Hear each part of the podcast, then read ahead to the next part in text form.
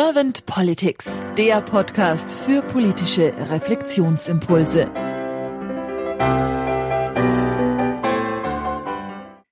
Herzlich willkommen zu einem neuen Podcast von Servant Politics. Mein Name ist Claudia Lutschewitz und ich spreche heute Morgen mit Ann-Pauline Pieper. Guten Morgen, Ann. Guten Morgen. Ann, du bist deutsch-französische Studentin im Studiengang International Management und du schreibst momentan deine Studienarbeit mit dem spannenden Thema, ob Social Media mit Luxusmode vereinbar ist. Ja, genau. Ich bin jetzt sehr gespannt auf deine politischen Impulse und wenn es für dich in Ordnung ist, dann gehe ich auch gleich in die erste Frage. Sehr gerne. An, wenn du über Politik nachdenkst, was ist nach deiner Auffassung die Aufgabe von Politik?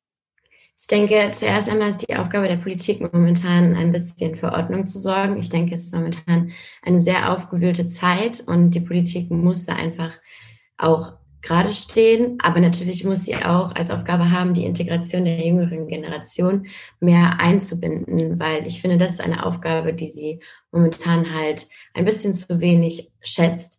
Aber ähm, sie muss halt auch vor allem alle sozialen Schütz, äh, Schichten schützen.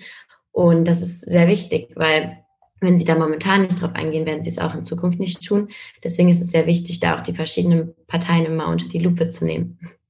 Mhm. Jetzt hast du schon sehr schön von deinen momentanen Wahrnehmungen gesprochen. Wie nimmst oder was sind denn dann so deine Wünsche für die Zukunft, für die, für die Politik von morgen? Ah, die Zukunft ist natürlich für jüngere Generationen immer sehr kritisch, weil wir sehen ja immer wieder, dass auch das Wählen in unserer Generation viel zu wenig ist. Aber es wurde ja zum Glück diese Bundeswahl viel besser. Ähm, es wäre natürlich cool, wenn es in Zukunft eine Partei nur mit jungen Leuten geben würde, die politisch mitreden dürften, weil dann würden viele Entscheidungen auch anders ausfallen, denke ich, was natürlich jetzt noch nicht möglich ist. Aber vielleicht in ferner Zukunft wirklich nur eine Partei mit jungen Leuten. Es wäre sehr cool, wenn es in Zukunft mehr Frauenbeauftragte geben würde und mehr Frauen in Führungspositionen, vor allem in der Politik. Man sieht es ja immer wieder, es wird immer weniger, auch obwohl dafür gekämpft wird, dass es mehr wird. Und es wäre natürlich schön, mehr Integration von verschiedenen Religionen und Nationalitäten, weil ich denke, die deutsche Politik denkt noch sehr deutsch, sagen wir einfach mal so. Und guckt sich nicht richtig um. Und es wäre natürlich interessant, auch Meinungen von verschiedenen Nationalitäten und ähm, Religionen zu haben, weil ich wohne zum Beispiel in Berlin und ich denke, man kann hier so viel mehr mit der Politik machen, als nur das, was gerade gemacht wird, weil Deutschland ist so ein lebensfrohes Land eigentlich und so richtig rüber kommt es aber nur in Berlin, finde ich persönlich. Ich fühle mich zum Beispiel sehr wohl nur in Berlin. Und ja, es wäre dann halt natürlich auch interessant in Zukunft, einfach auch auf bestimmte Themen mehr einzugehen, die momentan ein bisschen zurückgelassen werden. Ich höre so ein bisschen raus bei dir, dass du sehr stark den Fokus gerne ausgerichtet haben möchtest auf Diversität, auch auf Chancengleichheit und auf Inklusion. Und was ich ganz spannend fand, du hast einen Satz gesagt, dass du dafür wärst, dass es mehr Parteien gibt, die nur für junge Leute wären. Wie gehst du mit der Idee um, dass vielleicht die Parteien, die es jetzt schon gibt, dass die einfach auch mehr junge Leute aufnehmen oder mehr junge Leute praktisch schon beflügeln und vielleicht auch unterstützen, aktiver zu werden bei Ihnen in der Partei? Das gibt es ja zum Teil schon, aber auf jeden Fall nicht genug. Aber ich finde halt, es gibt viele Leute in unserem Alter, die sich halt auch mit den momentanen Parteien einfach nicht verbunden fühlen. Ich kenne viele, die ähm, wollten wählen gehen, also sind alle wählen gegangen, weil niemand in meinem Umkreis würde nicht wählen gehen. Aber es geht halt einfach darum, dass man sich mit vielen Parteien momentan einfach nicht identifiziert fühlt. Und es muss einfach eine neue Partei geben. Es gab ja jetzt auch schon viele neue Parteien, die auf quasi dann jetzt bestellt wurden bei der Bundestagswahl. Aber es ist halt immer noch nicht die Partei, die für junge Leute perfekt ist, weil ich während der Corona-Pandemie ist super viel schiefgegangen. Ich denke, das kann jeder bestätigen, was auch das Universitätssystem angeht. Studenten wurden, Studenten und Studentinnen wurden komplett vergessen. Mm, es wurde zwischendurch mal erwähnt, ja, Studierende sollen nicht ähm, in die Uni. Das wussten wir dann auch schon. Und es wurde aber nie irgendwie kommuniziert. Mhm. Das heißt, ihr seid einfach verloren gegangen in dieser Zeit als Gefühl, dass ihr das so wahrgenommen habt, ja? Wir gehen immer noch verloren. Also ich denke, das hat leider noch nicht aufgehört. Es wurde von der Politik nie ein Statement gegeben, inwiefern wir jetzt irgendwann wieder in die Uni könnten. Es wurde nicht gesagt, was mit unseren Erasmus-Aufenthalten wird.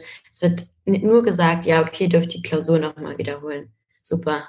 Mhm. Unser Studentenleben geht trotzdem leider verloren und das ist ja auch für die Psyche von Studierenden nicht gut und die Politik denkt überhaupt nicht drüber nach, dass das vielleicht die, wieso dürfen alle Schüler die ganze Zeit in die Schule, aber die Studierenden nicht?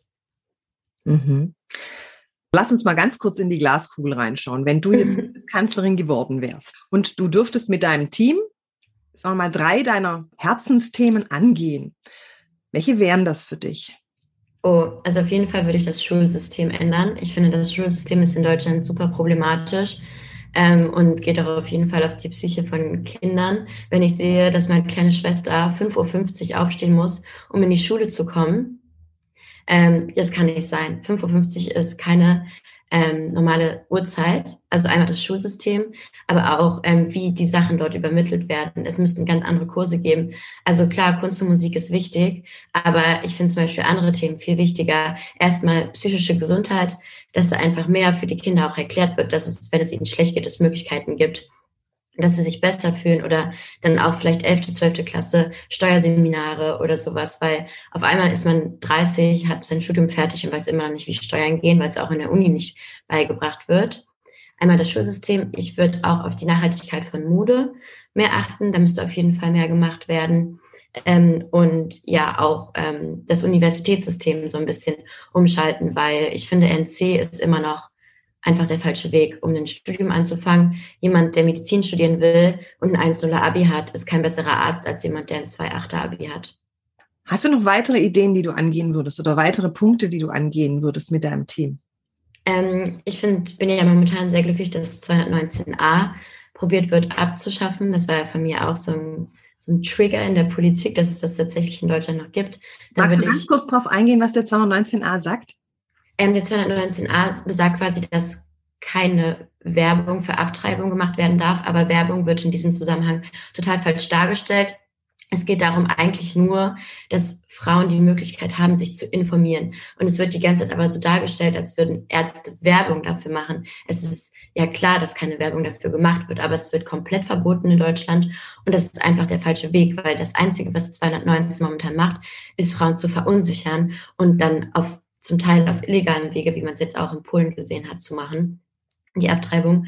Und ich würde mit meinem Team, wenn ich Bundeskanzlerin wäre, das Thema einfach ganz anders anfangen. Nicht um für Abtreibung zu werben, auf gar keinen Fall, aber um mehr Schutz für Frauen zu generieren und es auch anders anzugehen, damit es nicht mehr so ein Tabuthema ist, weil desto mehr ein Thema tabu wird, desto gefährlicher wird es für die Frauen. Spannende Impulse. Ich danke dir sehr für diese Ideen. Anne, wir sind jetzt auch schon so zum Ende gekommen. Gibt es für dich zum Thema Politik noch was, was du auf dem Herzen hast, was du ganz gerne jetzt hier noch sagen würdest? Also ich bin auf jeden Fall sehr zufrieden, dass es bei der Bundestagswahl jetzt nicht mehr die CDU als stärkste Kraft ist. Ich denke, da spreche ich für einen Großteil meiner Generation wir sind sehr zu, also was heißt sehr, ich glaube, man kann mit der Politik nie sehr zufrieden sein, aber es ist auf jeden Fall ein guter Schritt in die Zukunft, auch mit den letzten Wochen, was da jetzt für Ankündigungen kam, welche Gesetze überarbeitet werden. Und ja, ich bin auf jeden Fall zuversichtlich für die Zukunft und hoffe, dass es immer mehr Integration von jüngeren, anderen Religionen, anderen Nationalitäten kommt, weil eine Politik kann nicht deutsch, also klar, sie muss deutsch bleiben in Deutschland, aber sie muss immer weltoffen bleiben, um sich in Zukunft zu verbessern. Vielen herzlichen Dank für deine Impulse, liebe Ann. Ich wünsche dir jetzt noch einen wunderbaren Tag und sag einfach mal Danke und bis ja, bald. Ja, danke dir.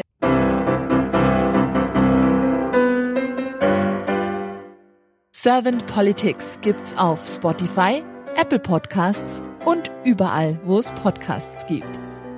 Abonniert uns gerne und hinterlasst uns eine Bewertung. Servant Politics, der Podcast für politische Reflexionsimpulse.